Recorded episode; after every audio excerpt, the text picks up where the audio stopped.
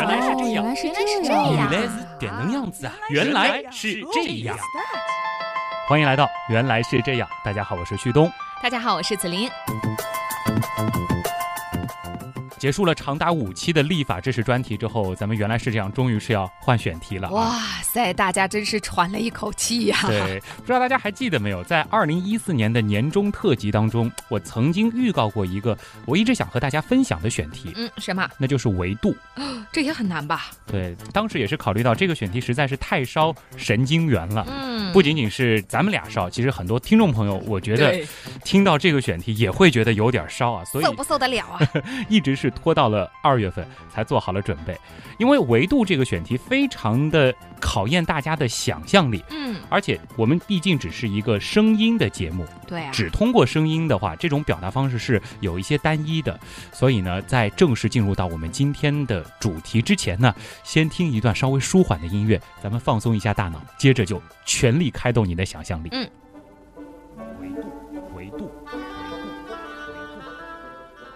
今天要说维度，你先来给大家说一说什么是维度吧。嗯，做一个最基本的科普。好，维度呢，又称维数，其实它在数学当中就是独立参数的数目。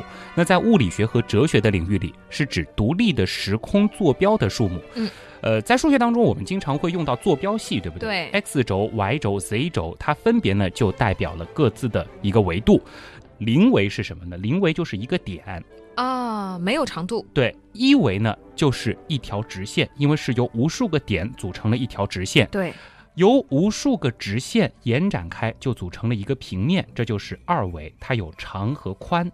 嗯，那三维就是二维加上高度形成的体积。听你说这些，感觉是经历了自己学习数学的一个过程。啊，是吧？最早是一个点，然后后来变成一个平面，然后我们开始做有三维 x y z 轴的做那个这个平面几何，然后再做立体几何。对，嗯那我想问的是，我们的生活啊，它到底是在几维当中呢？也就是说，我们现实世界是在哎几维？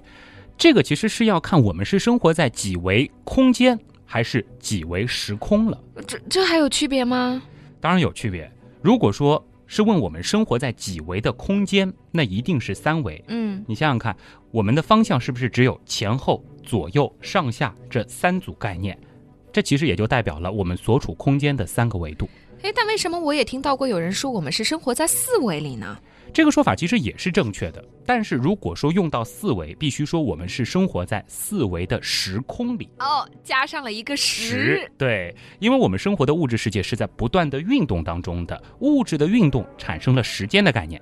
除了表示空间的前后左右上下这三个坐标轴之外，其实还有一个我们不能忽视的过去、现在和未来的概念。嗯，也就是加入了一个时间轴。嗯，三维的空间加上一维的时间，这就是四维了。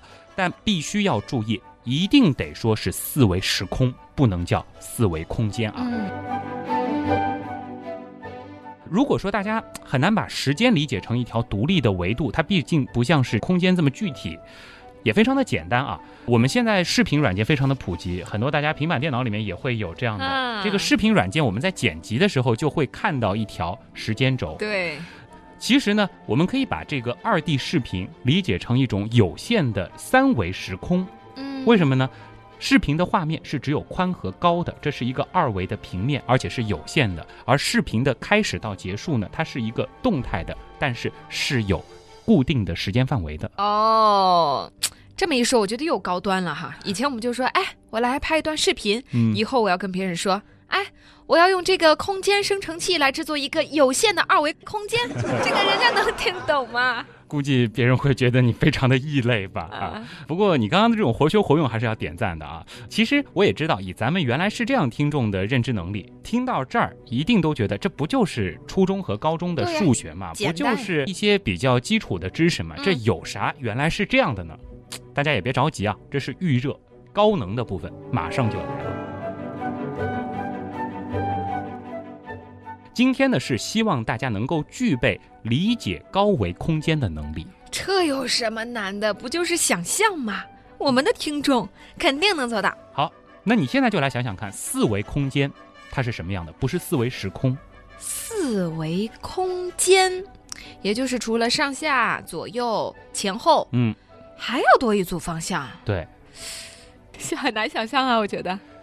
因为我们人类呢是生活在三维空间当中的生物，要想象更高的维度，真的是一件非常非常困难，或者说几乎不可能的事情。嗯，想象的基础是经验，就好比说，让你想象一种从来没有人见过的颜色。对，这个其实是很难做到的，因为即使我们是想象的话，其实也是把已经看到过的颜色再进行组合。的确，要让大家去想象更高的空间维度，我们能够做的只能是基于现有的经验来进行类推。所以，与其说是想象，不如用理解更为确切啊。好吧，旭东老师，那我们该怎么理解四维空间呢？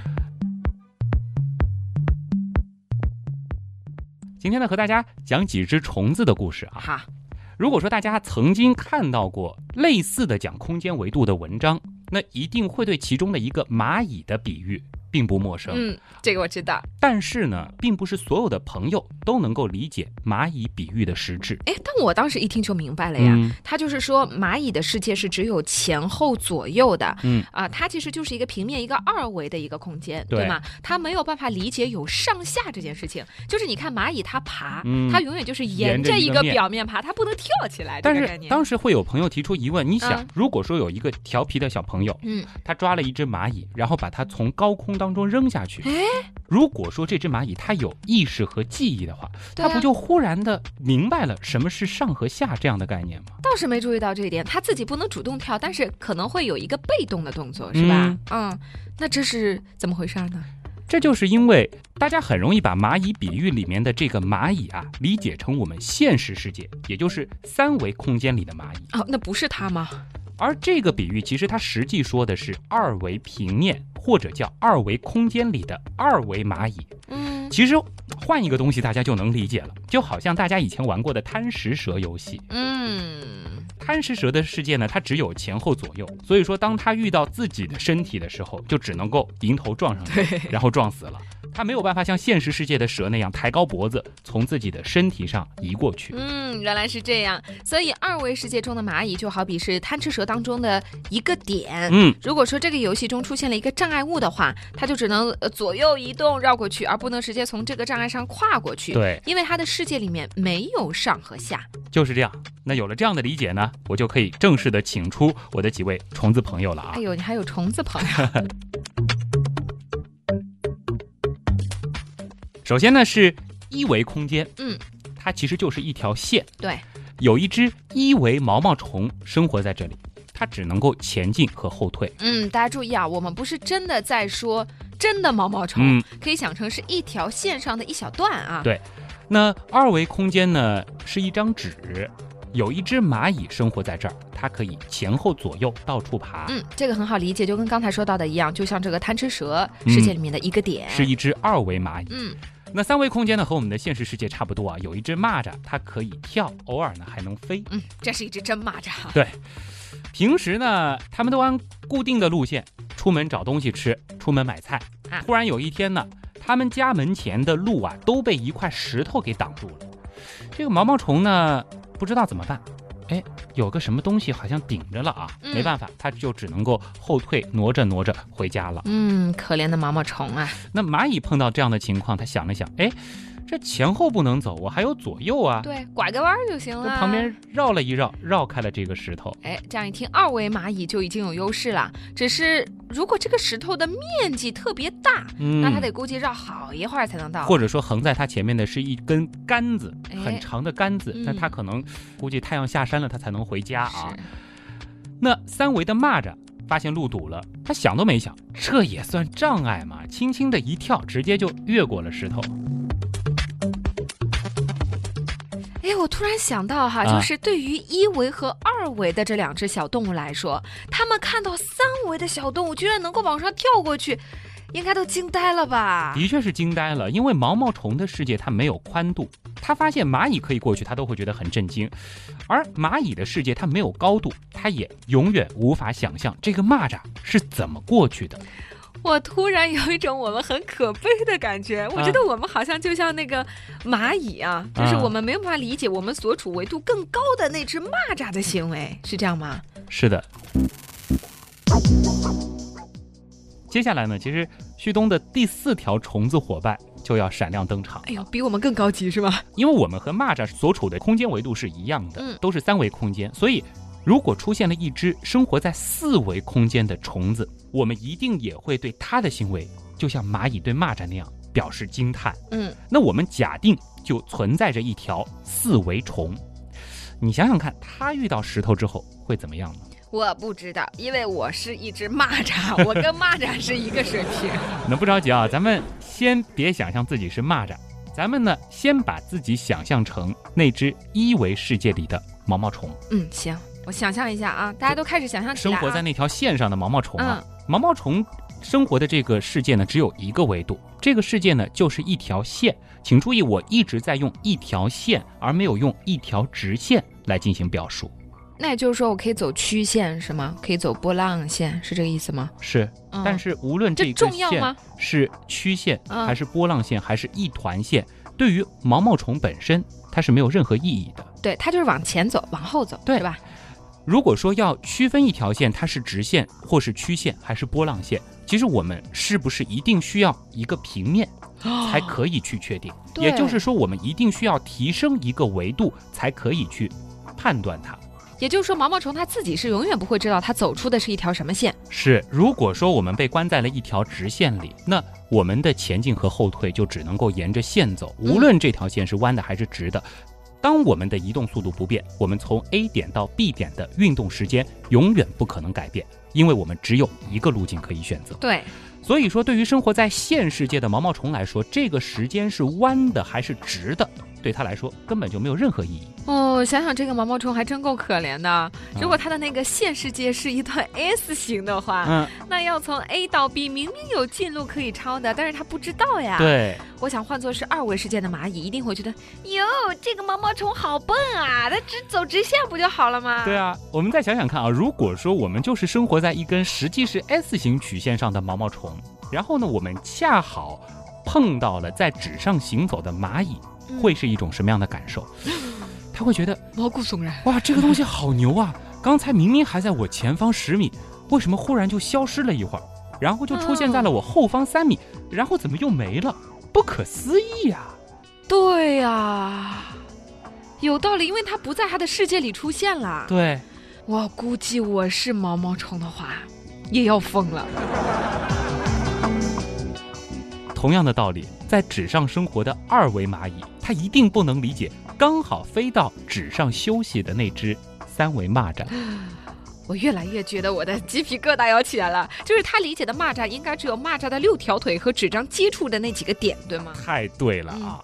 二维蚂蚁或许就会把这几个点理解成这只蚂蚱的全部，嗯，就好比盲人摸象，他摸到了其中的一小部分，蚂蚁只看到了蚂蚱的那六个点，嗯，他会很震惊一个事实，就是这几个点忽然之间凭空出现了，然后呢依次消失又出现，再然后就没了，不知道什么时候，他又好像没有任何道理的出现在了我的左边、后边、右边，再然后呢就真的没了。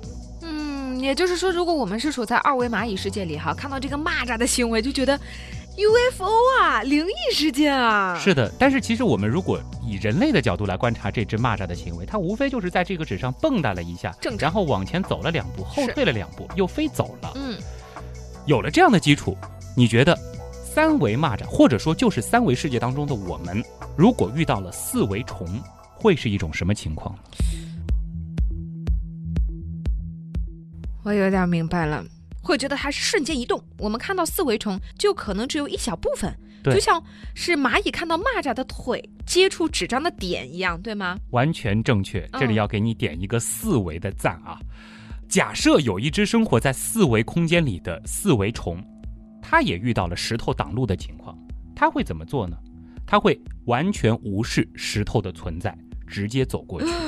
这怎么做到的？就好比我们在纸上画了一个圆，二维的蚂蚁碰到这个圆，它必须绕过去，但是这个圆是存在于二维的纸上的，可这个圆对于三维的蚂蚱是根本没有任何用的。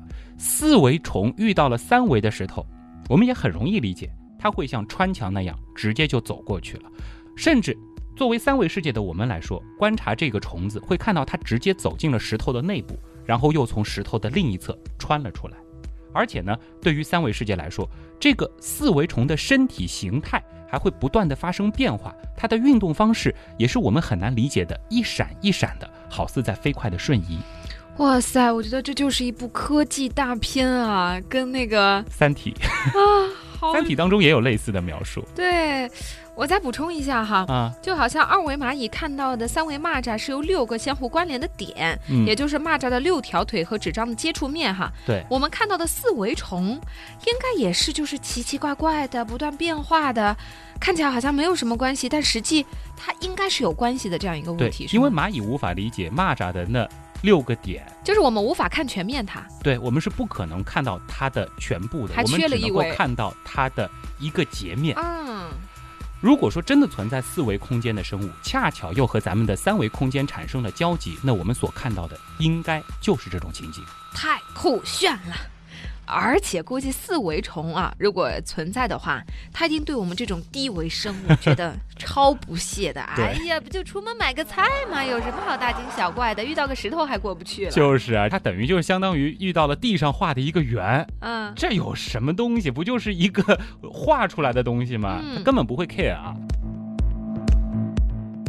我们前面提到的四维虫在身体形态上的不断的变化，如果说大家没法理解，可以去搜索一个关键词，叫做超立方体。超立方体是什么呢？不是之前一部电影《超体》啊，嗯超立方体是什么呢？它是在数学当中的一种立方体的四维类似物。我们所谓的点动成线，线动成面，面动成体。那在四维空间当中呢，立方体的移动应该会形成一种四维的超立方体。哦，你说慢一点哈。嗯我刚你在说的过程当中，我在理解。嗯，点它一动，它就成了线了。。对，然后线它如果一动，就成了面了。嗯，所以就以此类推，立方体它一动，对，也会成为一个超立方体。这个很难理解。嗯我们怎么样来想象它呢？它是由无数个立方体所组成的，它是具有一种四维观念的。普通的立方体，它在每个顶点是和三个正方形的面相交的，对不对？嗯，那么超立方体呢？它在每个顶点会和四个立方体相交。超立方体呢，它就有八个立方体作为它的边界，就如同立方体它有六个正方形的面作为它的边界。哎呀，用大家懂的一句话来说，就是神经元还不够用了！我觉得大家可以搜索一下，网上会有类似图片吗？会有那个图哦片呢，因为它是一种把四维的东西二维化的想象，它就是在飞快运动当中的一个图形。嗯，我为什么要说超立方体呢？其实是说四维空间，如果说真的要观测到，以三维的我们来说是非常非常难的一件事儿，但是呢，却可以通过数学来对四维空间当中的一些基本几何图形进行证明和描述。其实，在引入了复数概念之后，数学家们早已对四维空间当中的几种基本的图形做出了描述。嗯，像超立方体，它就是一个有着三十二条棱和十六个顶点的一种四维的，我们不能叫它图形，这已经是一种我们普通人所无法想象的存在了。对，我觉得从理论上来说，你说到现在，我一直是明白的，嗯逻辑也很通顺。但是你真的要我去想象，有一个世界它是四维的，然后这个四维的一个立方体，就是我觉得很难在我的世界当中成立。对，嗯那如果说大家真的有兴趣去搜一搜这个超立方体的话呢，会看到一个飞快的，看似有规律又没规律变化着的几何图形，是不断的在循环往复的一个图形。嗯网上通常所展示的呢是超立方体绕着两个在四维空间当中互相正交的平面进行双旋转时的透视投影。为什么用投影呢？嗯就好比二维蚂蚁看到三维蚂蚱的脚一样，三维的我们只能够看到四维物质和三维世界相交部分的截面和投影。啊，怎么说呢？就是其实投影是三维的一种二维化。我们的影子其实是一个平面，对不对？但是我们本体其实是一个呃三维。这个还是好理解的，对就是我们人是三维的，但是我们投影是二维的，也就是说把我们一个三维东西变成了二维，这是一个转变的方式。那只有转变成这样，二维的蚂蚁才能够理解和看到我们。啊、对，那么其实是一样的，四维物质的投影，它必然是降低了一个维度，也就是三维。三维。嗯。让我好好的排列一下我的神经元哈、这一番突破下来，估计又端了不少链接了。呃，刚才我们做了那么多的铺垫，其实就是大家可以有一种想象或者说理解四维生物或是四维物质的基础。因为有了这样的基础，我们再来理解接下来的四维空间，或许会容易许多。嗯，回一下课，我们如果说遇到四维虫，应该就是那种又在瞬移，又不知道他在干什么，嗯然后可能是一组东西，每个东西都在不断的变化着，是就类似于二维蚂蚁看到三维蚂蚱的那几条腿一样。。对，那接下来大家再想象一下，我们的三维空间在四维空间当中应该是什么样子的呢？嗯，是不是就好比三维空间当中的那一张二维的纸，嗯或者是二维纸中的那一条线呢？对，就是它变成了一个世界的一部分、局部，嗯是吗？而不是说，因为如果我是生活在这张纸上，我会觉得这个纸就是全世界。对，但是如果你把它提高到更高的维度上来看，它嗯可能就是一个平面了。对，嗯，生活在二维世界当中的生物呢，它并不会意识到自己的世界是一张平展在桌上的纸，嗯还是揉成一团扔在纸篓里的纸，因为他的世界只有前后左右。嗯，你的意思是我们所处的三维空间看起来好像很平坦啊，如果对于四维空间来说，它可能也是揉在一起的一团。有可能它就是平坦的，也有可能它充满着各种折叠和交错。但是不管在四维空间当中，我们的世界究竟是怎么样的，对于三维的我们来说，它没有任何意义。对啊就像揉成一团的纸，对二维的蚂蚁来说，它没有任何意义一样。因为我们的世界只有上下左右前后，没有更多的方向。嗯，而大家经常会提到的虫洞呢，对，而且最近因为那部电影哈，对，非常的火啊。其实可以理解成是三维空间在四维的空间里产生的一种弯曲或折叠，这就使得原本非常遥远的两个点之间产生了一条近路，就像是一张对折的纸。哦，原本呢，纸的两边隔了几十厘米的距离，但是一旦对折了，两边的距离就异常的近了。那这样，二维世界中的二维蚂蚁在它的世界中实现星际穿越，也就有了可能性。哦，我一下豁然开朗，因为看《星际穿越》的时候，就这个点啊，我就完全没有看懂。嗯，他一直说什么要把世界对折，我觉得这怎么折呀？我们的世界原来就是当我们三维空间里的生物去想象二维空间里的生物，这样一想我们就明白了，对，对？我们必须用降维的方式来理解更高的维度。嗯。